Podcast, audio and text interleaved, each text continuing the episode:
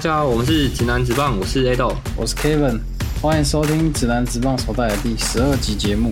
每周三十分钟带你回顾直男直棒大小事，用我们的观点丰富你的视野。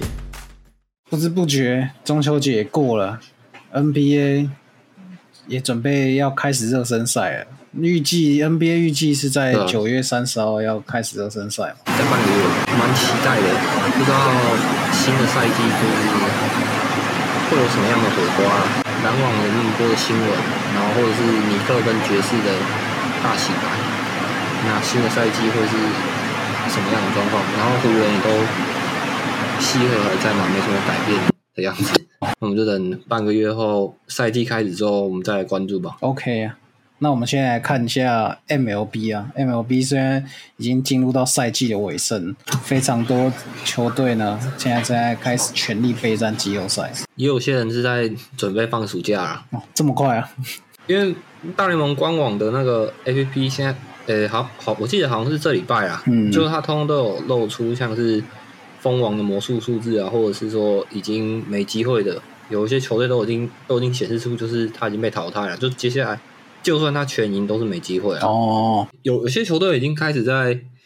消化比赛，就算有一些虽然都还没有被嗯显示要被淘汰，但是因为胜差太多场，基本上他应该也是没机会了啦。哦，就是接下来就是可能不要受伤，然后把赛事通通消化结束完，大概就是这样子吧。然后有些人可能就是会露出来当那种杀出程咬金的感觉，嗯嗯然后硬是要去搞一些在打季后赛球队的，也是有可能的。然后一定要搞一下就对了。我不能打，我也不会让你打的太爽。没错，就可能就是像搞一下什么纽约洋基啊，感觉要蛮容易的。这种也说不定啊。我知道，就像今天那个啦，嗯芝加哥小熊，芝加哥小熊打赢纽约大都会一样，因为我们之前就讲国东勇士跟大都会就是现在在争取龙头嘛。原本勇士是在外卡一，然后就不知不觉他上礼拜还曾经追到追过纽约大都会，就是领先半场啊。嘿，曾经他逆转成为龙头，只是这几天他又输了。然后今天在早场的时候是纽约大都会先输给芝加哥小熊，那原本是落后一点五场的勇士，今天如果有赢巨人的话，他就可以追一场的胜差，然后他们之间就只剩半场。那你接下来二十多场的比赛其实是很焦灼啦。虽然说你现在只有领先一点五场，其实也很少了。说实在的，对啊，这很容易就被追过去了。对，很容易就被追过去。但是你今天芝加哥小熊就是当那个出来硬搞的那个队伍啊，嗯，那你勇士也没有好好把握住，其实是蛮可惜的。那我觉得说真的，勇士就是他领先，他追过纽约大都会之后，有一种气力，诶、你要说气力放尽嘛，就是有一种好像稍微松懈一点的那种感觉，就是他追的那么辛苦，然后终于追过去，然后。昨天在对上水手的时候，他在最后九上的时候还逆转连追五分，然后逆转水手，把 Diego Castro 还有他们的终结者通通都打退。但是最后勇士在 Kenny Jensen 关门的时候，也是直接提油放火了，被已经签呃跟水手签大约的 Julio Julio Rodriguez 还有 Suarez 敲出再见全垒打。我觉得其实这个再见全垒打对勇士的气势还蛮伤的。对啊，因为今天打巨人，今天打巨人的时候也是，他们自己有发生过一次失误，然后那个失误就是丢了一分，那一分就是制胜分啊。你如果以以赛后来看的话，那一分就是制胜分，因为勇士最后就是只追两分而已。那你如果那个没有那一次失误的话，其实是可能会进入到 OT 延长赛啊。那你会不会输给巨人？其实我觉得巨人其实就是已经在消化比赛了啦。他已经不是去年那一只拿跟道奇争夺百胜，就是百胜国西龙头的那只巨人了。今年他已经是强弩之末。今非昔比呀、对啊，那你国东现在就是很尴，你国东现在每一场胜负其实是都很关键，因为不只是他争龙头，你后面还有一个费城人，他也是在争夺外卡。那你最后这二十几场，你跟费城人就是互相费城，然后纽约大都会还有亚特兰大勇士就是互相会去打几个系列战的。那你纽约大都会跟亚特兰大勇士有可能就会因为这几个系列战，然后就会把龙头拱手让人，或者是说你在外卡上就会就会被费城人重新超超车追过去也说不定啊。嗯，另外一个地方，国西的话，洛杉矶道奇在昨天逆转圣地亚哥教士之后，他成为第一支晋级季后赛的球队了。然后他距封王的魔术数字是剩二剩两场而已。那他接下来就是基本上就是全力备战了啊！我还是很看好说道奇他接下来可能会拿到大概一百零八胜、一百一十胜嘛，因为他现在是九十七胜、啊，对，那剩余二十二场，以他的胜率，然后还有他接下来对战的组合，其实是都没有非常的强啊。但除了只有跟圣地亚哥的客场三连战，圣地亚哥可能会比较认真一点，其他的赛事大概就是消化大概结束，所以我蛮看好洛杉矶道奇可以拿到一百零八胜到一百一十胜。圣地亚哥教士的话，我们之前有讲过，他应该是要全力去拼外卡二啦。对，因为季后赛的制度关系，所以他必须要抢下外卡二，然后保有三场的主场优势，不然的话，他在打这个短期赛事对他来讲是非常不利。而且 Fernando Tatis Jr. 他是不能上场的嘛，所以对于圣地亚哥教士主场优势其实是非常重要的。那他如果一直维持这种不上不下的战绩的话，不只是外卡三会保住，保不住，甚至有可能会被酿酒人给超车，因为他其实只领先酿酒人二点五场。那我们刚刚有讲说，国联东区亚特兰大勇士跟纽约大都会其实只差一点五场，这一点五场跟圣地亚哥还有密尔瓦基酿酒人这二点五场，其实这个差距都是非常小的。你只要一个系列战连续输两场，连续输三场，然后另外一边是连续赢两场，连续赢三场，其实这个胜差就是会直接被追过去的。嗯哼哼，国联另外一区中区的话，就是我们在讲酿酒人，就是他要去追这个二点五场的外卡了。那他要去争夺国联中区龙头，其实是非常难的，因为他们之间是有相差了八场。那其实红雀队不管是全队队员、教练、管理阶层，然后还有他们的球迷，其实都是非常支持红雀，因为今年 Elbow Pujols 还有亚迪莫利纳是最后一个赛季，然后 Pujols 在最后这个尾声，他是带给球迷一整个高潮，因为他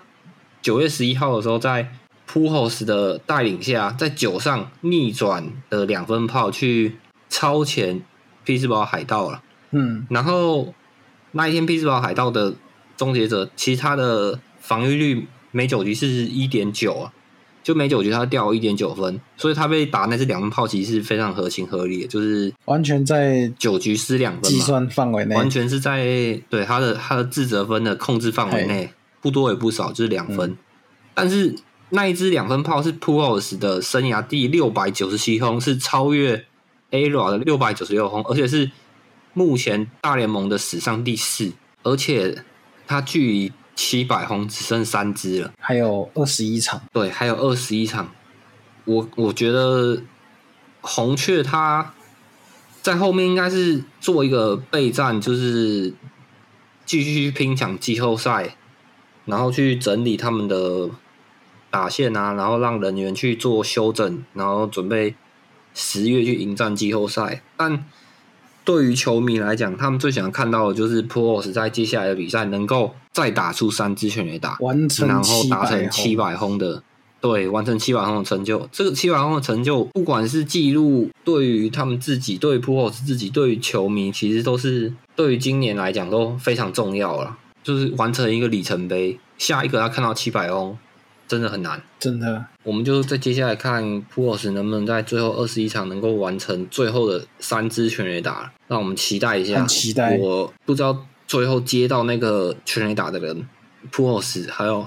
红雀队会用什么东西来跟他交换？应该是一个真的蛮蛮天价的数字哦。对，应该是蛮天价，但是你也不能这样讲啊。像那个我们上次有讲嘛，Tom Brady 那个退休的时候，哦他的那一颗 最后打正的那颗球，嗯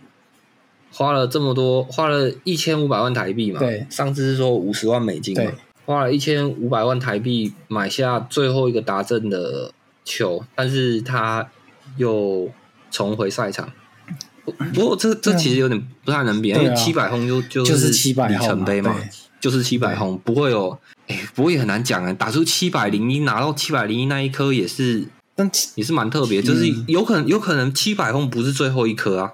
对，但是那个数字不一样，就对于啊对数字不一样，就是完成一个应该是说一百关卡，看七百轰跟最后一颗最后一轰，这应该价钱是会有一点差别的。应该会不太一样。就是最后一颗跟七百轰那一个应该是最有价，对于 Pros 来讲是一个最有价值的一个东西啊。六百九十七也算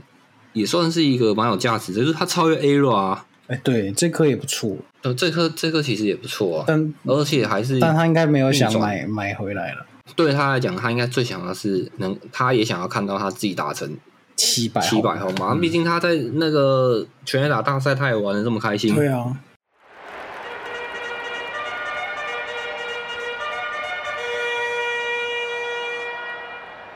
关注完国联之后，我们来关注一下美联的大混战。我们刚刚讲国联东区，就是他们现在在争取龙头跟外卡是非常激烈。那另外两区国西跟国中就是比较相对来讲龙头比较能够休整啊。美联的话，除了美西以外，就是休斯顿太空人，他成为第二支九胜的球队了。那他也是差不多开始准备季后赛了。就就算他今天对上洛杉矶天使，麦创他是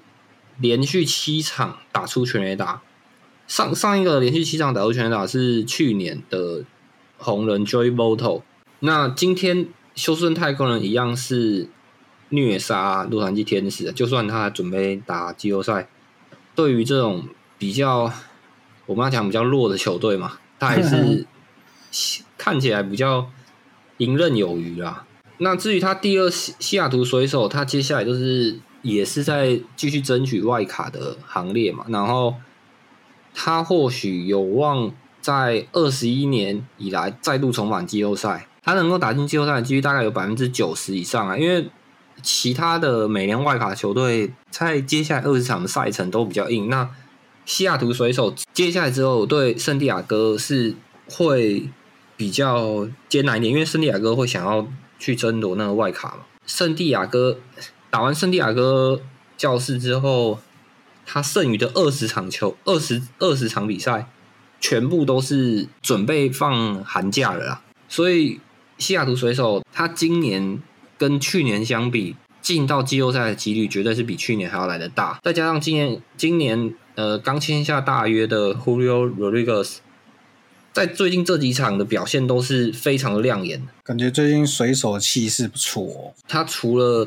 在面对卫冕军，就算是九上被逆转打了五分，他还是不会放弃，嗯，都能够打出这些全垒打，直接带走比赛，就代表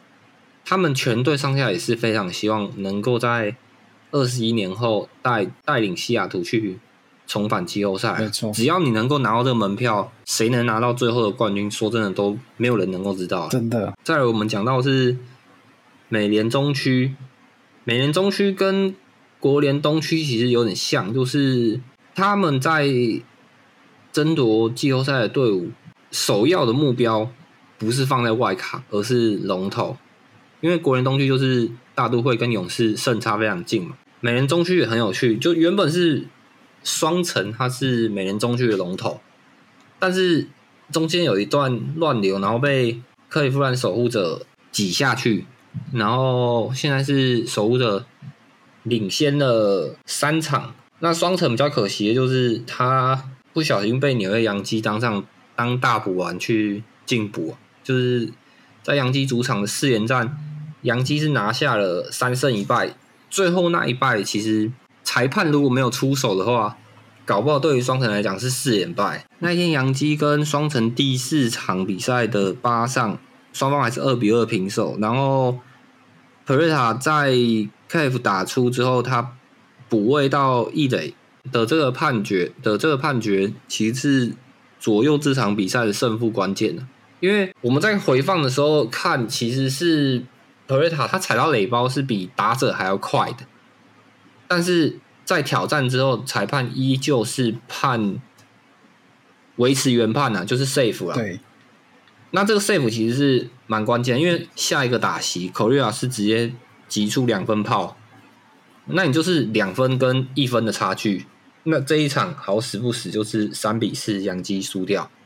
所以这一分其实是让这场比赛会进入到 OT，胜负是没有办法知道的，胜有可能就是杨那个双城杀手杨基直接四连胜，然后带走这个系列战。我感觉就是大联盟是不希望双城输的这么难看呢、可能就想出手一下，让双城救一下他们的惨淡的战绩，这样。这个是没办法，这场就是杨基要输了，只能这样讲。反正如果最后双城真的进了季后赛，然后对上的是杨基，大家都知道杨基最后一定是赢，就像二零一九年那时候双城一样是进到季后赛，对上洋基就是三连败直接结束。没关系，就等季后赛的时候，洋基再讨回来就好了。双城他现在是落后龙头已经五场，然后落后外卡九场，所以对于双城来讲，他要追也是去追呃守护者的这个龙头之争啊。嗯但是前面他还要先把芝加哥白袜给挤掉。那白袜他在总教练替换之后，其实是战绩开始有一波好转，因为他也是挤掉了双城的第二名的位置。那现在是落后守护者三场。我自己觉得，在这个龙头之争，他们最后的比赛会非常的有趣，因为守护者跟双城他们要去打五连战，那是在双城队的主场，双城会不会把守护者拉下来？那他如果把他拉下来的话，白袜只要能够把握好他的胜负，其实有可能会变白袜变成变回龙头。那白袜变回龙头的话，其实在季后赛就相对于来讲，我觉得比较难讲一点啊，因为芝加哥白袜的头打还有他们的战力，我自己个人觉得比克里夫兰守护者还有明明尼苏达双城还要来得好。嗯，你如果是双城晋级，最最后面你去面对到杨基，那看起来就是杨基就是要进入到美联冠军战了。那你如果是芝加哥白袜进去的话，对上杨基其实很难说，真的很难讲，因为杨基就是希望杨基可以冠军。杨基真的也不一定。你看一下他那时候那个明星赛后那个惨况，对，八月份的惨烈，真的很惨哎、从领先光芒有十五点五场，然后被追到只剩下五点五场。那我们就来关注最后的美联东区。美联东区，它在我们刚刚有提到，就是西雅图水手是目前在外卡一的位置。那外卡二、外卡三就是今天原本外卡一是今天输球的光芒啊，然后外卡二是西雅图水手，外卡三是多伦多蓝鸟。但是今天多伦多蓝鸟在主场拿下胜利之后，光芒被挤到外卡三，然后西雅图水手现在目前是外卡一。多伦多蓝鸟要在主场面对光芒继续打四连战，今天是加上今天是一个五连战啊，所以这个五连战有可能会影响他们之间包含龙头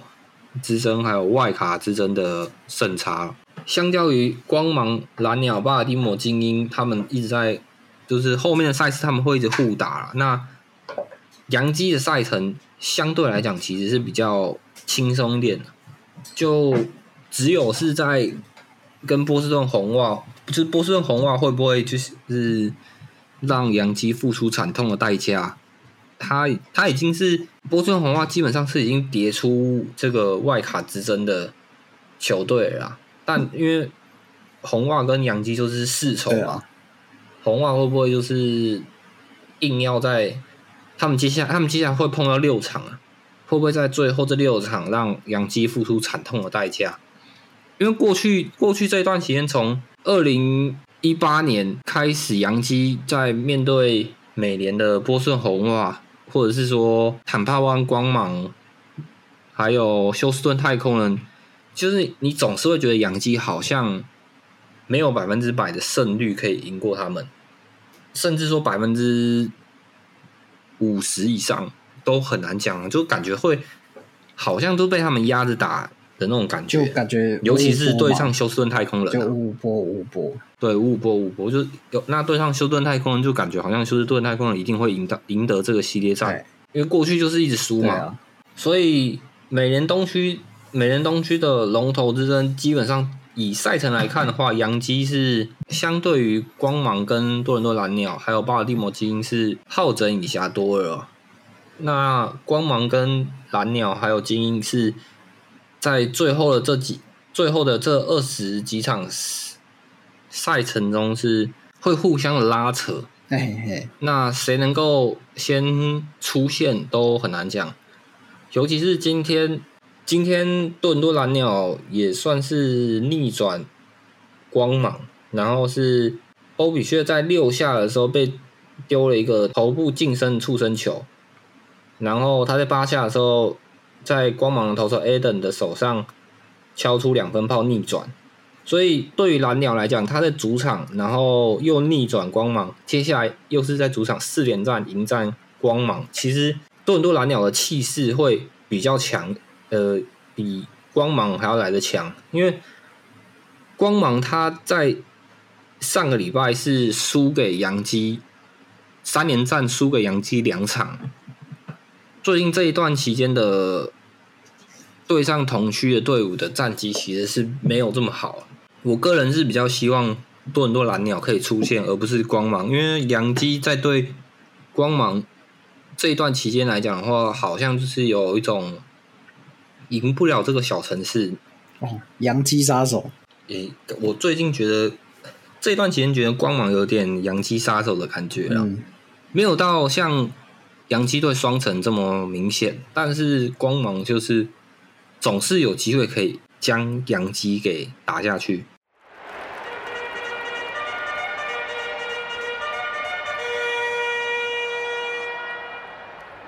现在赛季尾声，好像蛮常遇到就是同分区的大乱斗。那我们上礼拜有就是讨论到那个二零二三新赛季啊，就是也是赛制有些改变，就变成说各队之间至少会碰一次。对，然后还有像是同分区的对战组合比例会降低嘛，嗯从原本的百分之四十七会降低到百分之三十二。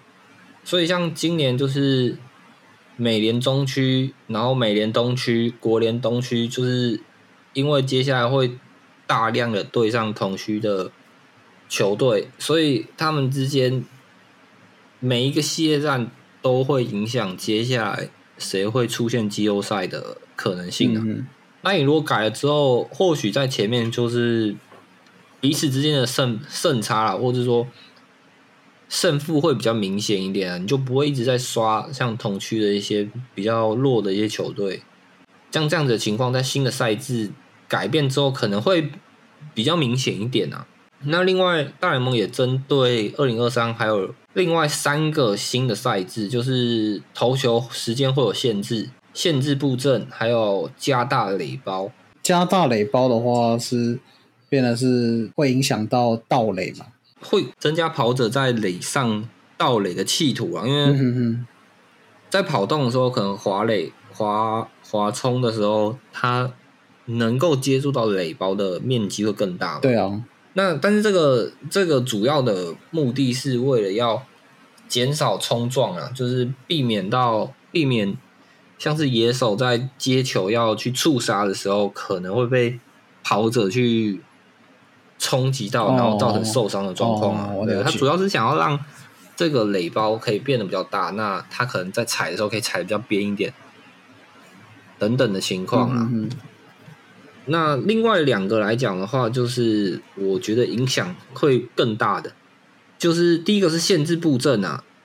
我们很常会看到，在现今的棒球，就是有做很多布阵的措施，像是可能外野有放四个人，或者是说全部的野手都放在右边，然后只放一个野手在，全部的内野手都在一二垒，然后可能只留一个在二三垒这样子，就是会有像这样子不同的布阵，对这就是棒球科学的演变嘛。那每一个打者都有不同的打打击习惯，那针对这种打击习惯，他们就会去做不同的布阵，然后来达到可以取得这个出局数的可能性会提高吧？这就是布阵的原因嘛。嗯哼，那在这样子的情况下，大联盟就将布阵这个东西去做一个限制，就是投手投球前四个内野手必须要待在红土区，外野的草皮不行，就是内野的草皮可以站，然后还有垒包与垒包之间的红土区啊。哦，不过说真的，其实我觉得这个还是会有一些争议啊，因为他现在因为大联盟的规则就是非常的细，然后像你这种新的规则，可能以后还是会去做一些备注说明，因为像是他现在在讲说投手投球前，那投出之后是不是就可以马上动？对，等等这样子的状况可能会有，就是你规则的改变，那新的赛季就会有人去做不同的修改，就是可能你现在让我不行，在投球前马上就移动，那我就在投球出去马上我就移动，这样子的情况也是有可能发生。嗯，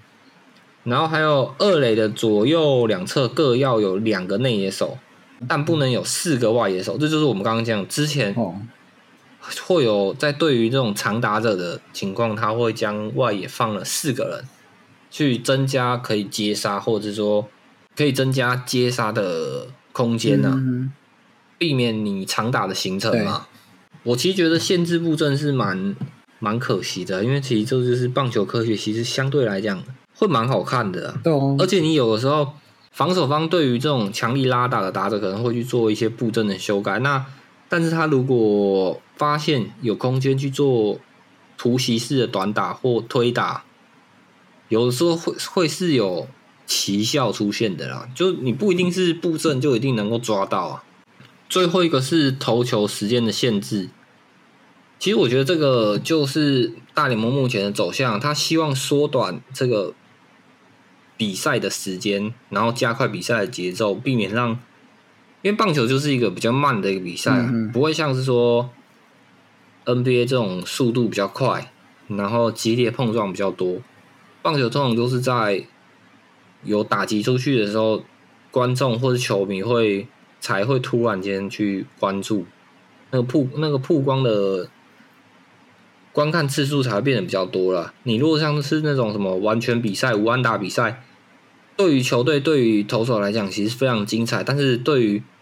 看的人或者是新加入想要去看这个这项运动的人，其实他是会觉得非常无聊的。那大联盟是为了要修改这种状况，就是希望让这个比赛的节奏加快，所以他针对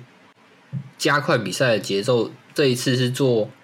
做出投球时间的限制，就是在打者与打者之间有三十秒的限制，然后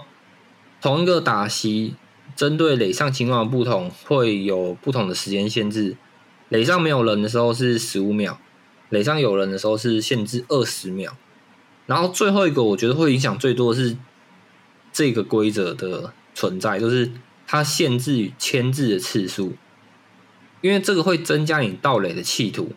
因为如果投手牵制第三次不成功的话，跑者会直接推进一个垒包，那你这就会对于那种可能快腿的跑者来讲的话，他就会去引诱你来牵制，那他可能会去抓一个安全的距离，你牵制我，我就可以跑回去。那如果到了第二次你还是失败，那我可以可能比较激进一点，那就看你要不要牵制。你如果又牵制，我可能就做一个假的距离，然后逼迫你，然后牵制失败，那我马上自动推进一个垒包。那你如果不牵制我，我就是拉的距离可能比较长，我就直接冲了。嗯，而且垒包所以其实这对投打，对，然后这对投手，这其实对投手来讲是一个非常大的压力啊。这个投球时间其实就会让我想到，就是我们国内的中华职棒在二零二零年的时候，那个疫情刚爆发嘛，然后国外大联盟都还在因为疫情所以休馆休赛，然后我记得那个时候好像全世界只有我们中华职棒在打打比赛，对啊，印象很深，那时候好像六月、七月的事吧。然后那个时候就是国外都有人发现说，我们中华职棒的比赛时间超级久，就是我们可能是我们的我们晚上六点，嗯然后打到十一点、十二点都有可能，打五个五六个小时。那对于就是想要加入这个